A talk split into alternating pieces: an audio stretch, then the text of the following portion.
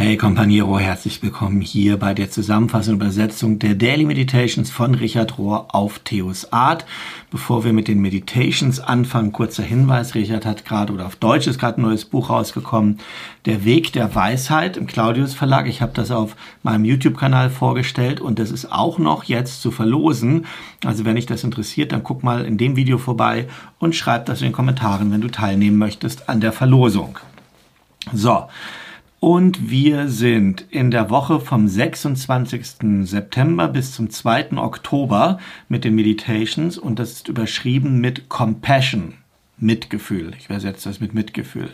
Und der erste Abschnitt lautet Kontemplation erschafft, creates compassion.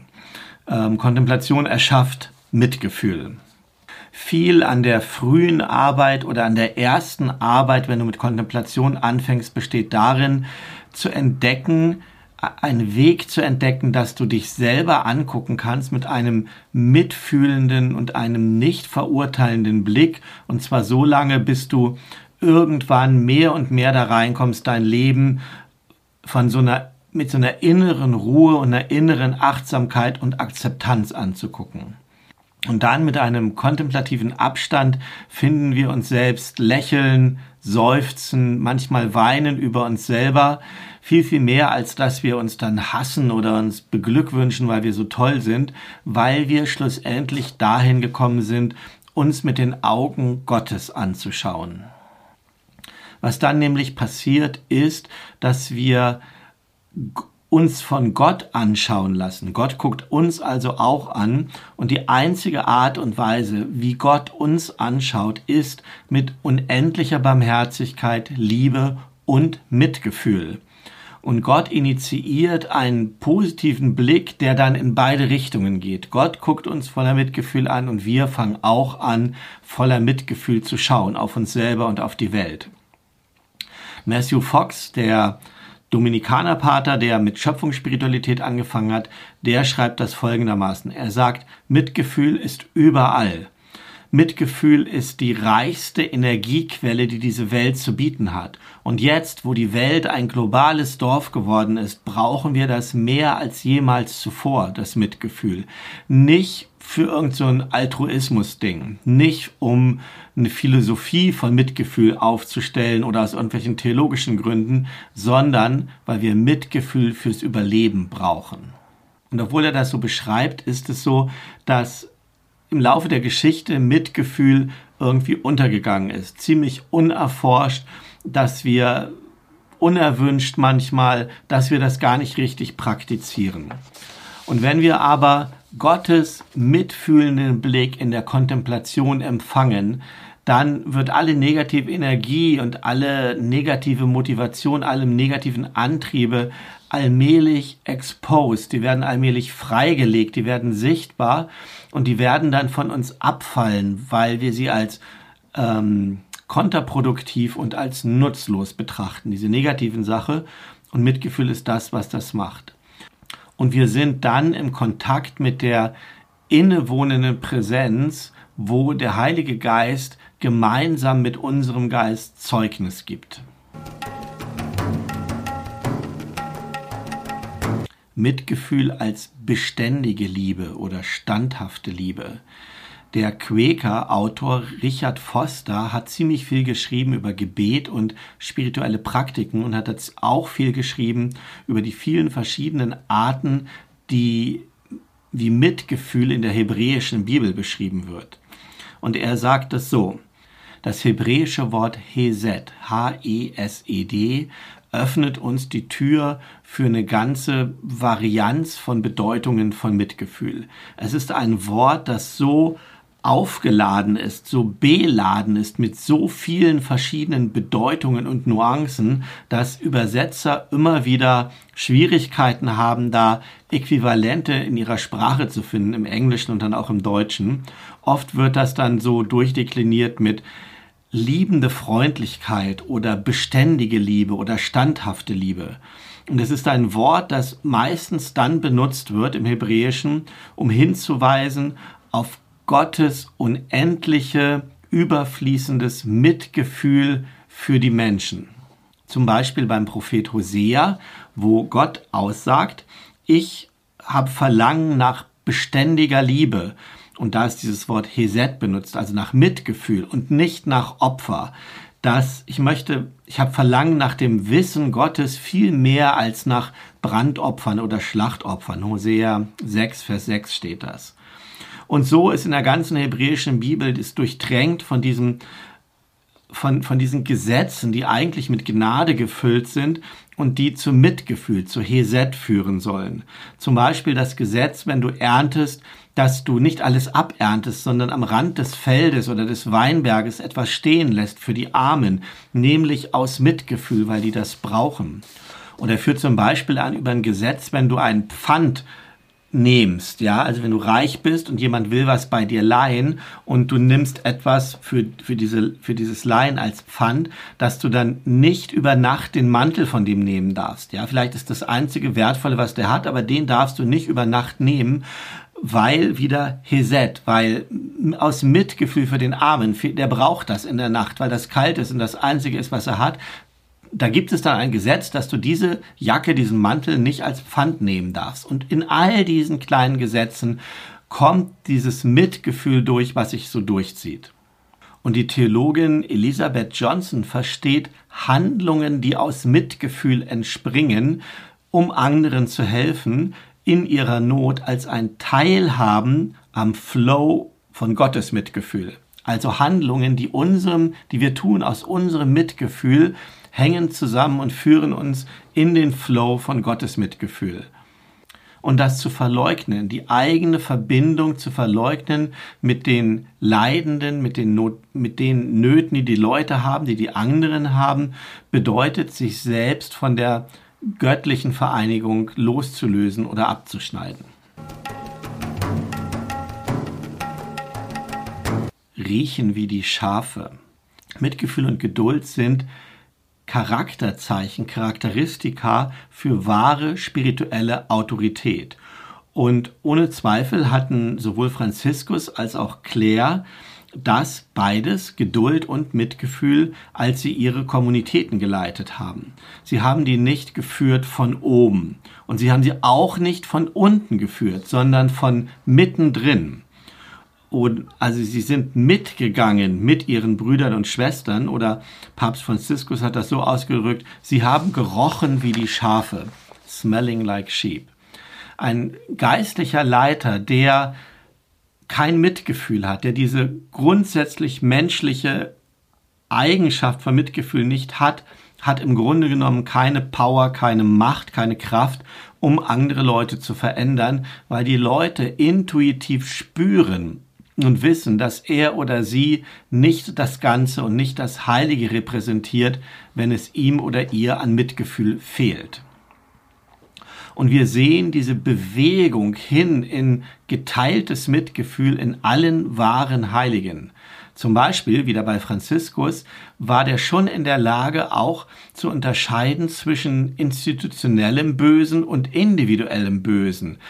Ähm, und den Individuen, die durch dieses institutionelle Böse zum Opfer gemacht wurden. Er hat zum Beispiel Mitgefühl ausgedrückt und empfunden für, dies, für den individuellen Soldat, der am Kämpfen war in den Kreuzzügen, obwohl Franziskus selber ähm, Krieg abgelehnt hat. Ja? Und also das Ablehnen von Krieg hat Franziskus nicht abgehalten, Mitgefühl für den einzelnen Soldaten zu empfinden. Und das, was Jesus das Reich Gottes nennt, nennen wir das große Mitgefühl. Und die katholische Autorin Judy Canato, Canato, Judy Canato, die ähm, daran wirkt, dies, das Evangelium zu verbinden mit einer neuen Kosmologie, glaubt, dass The Great Compassion, das große Mitgefühl, das eigentliche erste Ziel von Jesus war. Sie schreibt, das Reich Gottes, von dem Jesus gepredigt hat und für das er gestorben ist, war bekannt und ist bekannt geworden für Sanftmut, für Großzügigkeit, für sein Mitgefühl und für seine Heilung. Niemand wurde ausgeschlossen. Mitgefühl verändert alles. Mitgefühl heilt. Mitgefühl restauriert oder stellt wieder her das, was verloren war und was zerbrochen war. Mitgefühl zieht wieder zueinander, was auseinandergedriftet war, sogar von, von dem, was gar nicht mehr weiß, dass es mal ursprünglich verbunden war.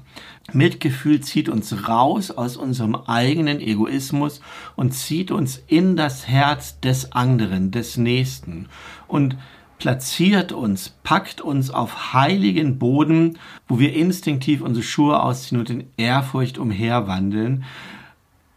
Mitgefühl entspringt aus unserer Verletzlichkeit und triumphiert in Verbindung und in Einheit. unser mitfühlender Gott. James Finlay vom CIC, er schreibt folgendes. Mitgefühl ist die Liebe, die erkennt und die mitgeht, die sich identifiziert mit dem mit der Kostbarkeit in allem, was verloren ist und in allem, was gebrochen ist, in uns selbst und in anderen. Und er führt als Beispiel das vielleicht bekannteste Gleichnis von Jesus an, das Gleichnis von dem verlorenen Sohn. Und das kennen wir alle.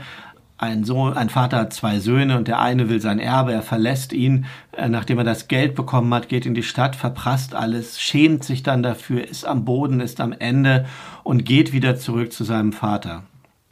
Und dann beschreibt James Finlay das folgendermaßen. Der Vater umarmt den Sohn als so kostbar, als, als das Kostbarste, was er hat. Und der Sohn, der eben noch beschämt und voller Zweifel nach Hause gekommen ist, ist auf einmal wiederhergestellt und ist in seiner Ganzheit wiederhergestellt durch diese Umarmung, die er bekommt und die er dem Vater gibt. Und da stehen die beiden dann mitten irgendwo auf der staubigen Straße und sie lachen und sie weinen miteinander und übereinander. Und jeder von den beiden ist dabei, seine Balance zu verlieren, weil sie sich so heftig ineinander lehnen. Und wir können spüren diesen erstaunlichen Tanz von Mitgefühl, diesen von, von mitfühlender Liebe, diesen Tanz, den, den wir alle verlangen haben zu tanzen. Und wir alle fühlen intuitiv darin den Geschmack vom Himmel in dieser mitfühlenden Umarmungen, die uns zu Hause willkommen heißt, für denjenigen, der verloren ist. Und in diesem Moment von der Umarmung, wo die beiden sich in die Arme fallen, Vater und Sohn, ist da nichts anderes als eine überfließende, mitfühlende Verbindung. Mitgefühl und gesunder Menschenverstand. Und Richard lehrt in diesem Abschnitt darüber, was uns das Gleichnis vom barmherzigen Samariter sagen kann für unseren Alltag, für unser alltägliches Leben. Und wir alle kennen diese Geschichte, weil das auch eine von den ganz bekannten Gleichnissen von Jesus ist. Ja. Und es fängt ja so an, dass da ein Schriftgelehrter kommt und dann ähm, Jesus fragt, was muss ich tun, um ewiges Leben zu haben? Und Jesus fragt ihn, na, was ist denn im Gesetz geschrieben?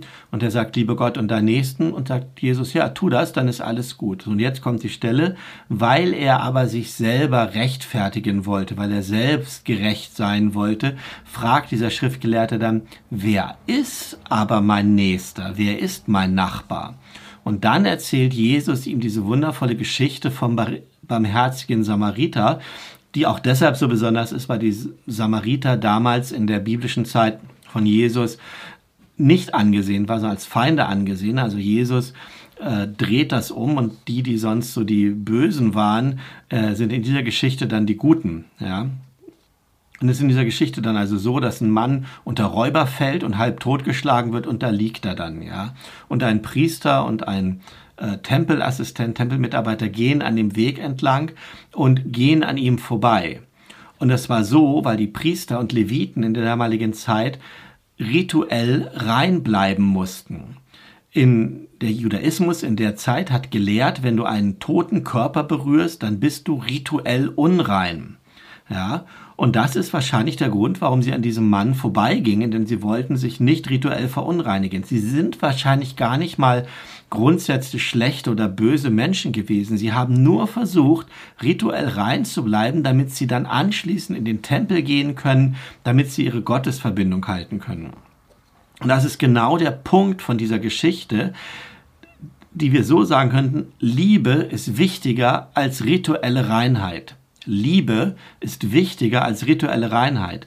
Diese Männer wollten rein sein, um ihre priesterlichen Aufgaben machen zu können, um ihren Dienst für Gott machen zu können.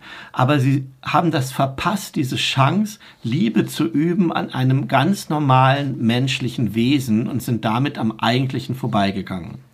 Und der Samariter, der dann entlang gekommen ist, ja, der hat dem Mann geholfen aus Mitgefühl. Und er hat ihn verbunden, hat seine Wunden geheilt, er hat ihn dann in ein Gasthaus gebracht, er hat dem Geld gegeben, dem Gastwirt, dass der den Verletzten versorgen kann. Er hat gesagt, ich werde ihm noch mehr Geld geben, wenn das nicht reicht. Und der hat also wirkliche Liebe in Mitgefühl gezeigt. Und Jesus fragt dann am Ende, was glaubst du denn, wer von den beiden äh, oder wer von diesen war jetzt der Nächste für den Verletzten? Und dieses Gleichnis spricht uns so dolle an, weil wir das Gesetz des Mitgefühls bereits kennen, weil es in unsere Herzen geschrieben ist. Das Gesetz, die Gesetzmäßigkeit des Mitgefühls ist in unsere Herzen geschrieben. Unser gesunder Menschenverstand weiß, was wir tun müssen, und trotzdem tun wir es manchmal nicht. Und wir widersprechen manchmal unserem gesunden Menschenverstand. Wir widersprechen manchmal dem, was unser Herz uns eigentlich sagt, wenn wir auf unser mitfühlendes Herz hören. Wir verpassen das, wenn wir nach ritueller Reinheit suchen oder nach moralischer Reinheit oder uns moralisch überlegen und moralisch rein sein wollen, anstatt denjenigen zu lieben und das zu lieben, was gerade direkt vor uns ist und was auf unserem Weg liegt. Mitgefühl kultivieren. Traurigerweise, aber sehr verständlich ist es so, dass die Fähigkeiten, auch die Meisterschaft von Mitgefühl heutzutage mehr assoziiert wird mit Buddhismus als mit Christentum, jedenfalls in den Vorstellungen von manchen Leuten. Und wenn wir das wieder lernen wollen, wenn wir das ändern wollen, dann müssen wir und können wir von buddhistischen Lehrern, wie zum Beispiel Tara Brach, lernen, die uns ein, ein neue Blickpunkte gibt, das, über das, was Mitgefühl bedeutet und auf das wir dann in unserer Tradition aufbauen können. Und sie schreibt, Mitgefühl ist unsere Fähigkeit, auf das zu reagieren, auf eine sanfte und sympathische Art, in einem sanften und sympathischen Weg, auf das zu reagieren, was wir empfangen anstatt in Widerstand zu gehen oder ähm, uns traurig zu fühlen oder Angst zu haben, umarmen wir unseren Schmerz mit der Sanftheit, mit der eine Mutter ihr Kind umarmt. Mitgefühl ehrt all unsere Erfahrungen. Es erlaubt uns, intim zu sein, verbunden zu sein mit dem Leben in diesem jeweiligen Moment, wie es jetzt gerade ist, auch im Leid. Mitgefühl macht, dass wir ganzheitlich und komplett alles akzeptieren können. Mitgefühl macht, dass wir vollständig, ganzheitlich alles akzeptieren können. Mitgefühl bedeutet schon vom Wort her mitzufühlen, mit zu sein, auch mit zu leiden. In der buddhistischen Tradition nennen wir jemanden, der die Fülle des Mitgefühls lebt, Bodhisattva. Der Weg und die Lehre des Bodhisattvas besteht darin, dass wir unserem Herzen erlauben, durch das Leiden berührt zu werden, durch unser eigenes Leiden und durch das Leiden von anderen. Und dann wird unser natürliches Mitgefühl erblühen. Und das, was der Bodhisattva lehrt, ist einfach und machtvoll. Mögen alle Umstände dazu dienen, in dir Mitgefühl zu erwecken mögen alle Umstände dazu dienen, in dir Mitgefühl zu erwecken. Und Richard Rohr lehrt ja auch öfter, dass große Liebe und großes Leiden uns zur Veränderung, zur Transformation führen.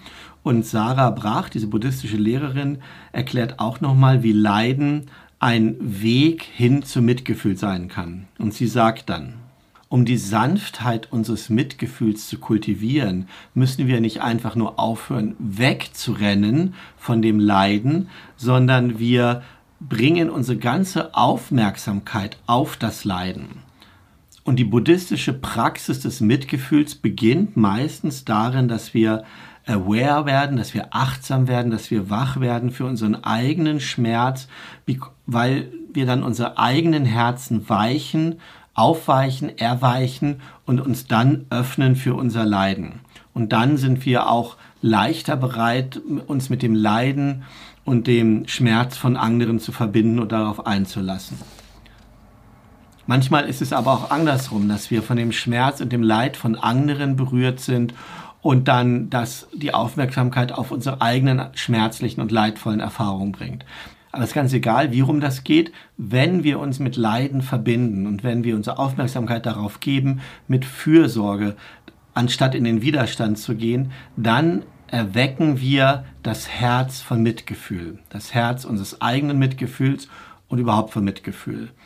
Und wenn wir das praktizieren, auf das Leiden zu antworten mit der Sanftheit und Freundlichkeit des Mitgefühls, dann können unsere Herzen das werden, was der buddhistische Lehrer Lehrerin Sharon Salzberg sagt, unsere Herzen können so weit werden wie die Welt.